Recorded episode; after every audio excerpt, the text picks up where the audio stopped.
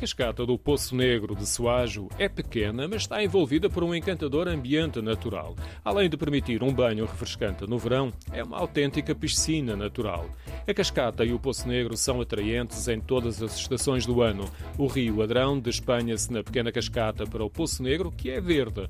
A cor ganha intensidade com a profundidade e com o contraste da espuma da queda de água. Sim, é dos mais procurados, até porque fica mesmo à face da estrada. Depois, logo a seguir, tem o Poço do Bento. É um poço mais sobre o comprido, não tão profundo, para crianças será melhor. Depois, mais à frente, tem a ponte e a ponte por ali acima é só poços mas para aí o melhor é não levarem crianças, irem preparados com calçado, porque tem, tem que palmilhar o rio acima. Rosa Rocha vive no Soage e muitos clientes do seu restaurante são também visitantes frequentes do Poço Negro, em particular no verão.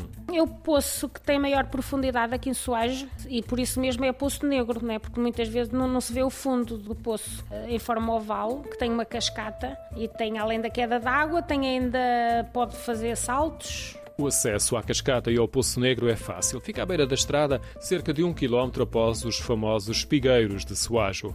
O lugar está sinalizado e da estrada vemos a cascata. Segue-se uma escadaria de pedra com proteção em madeira que nos leva para um vale profundo rodeado de vegetação. Domina o som do rio Adrão a calcorrear um leito com muitas rochas. A cascata natural, constituída por pequenos blocos graníticos, ajuda à erosão da piscina natural.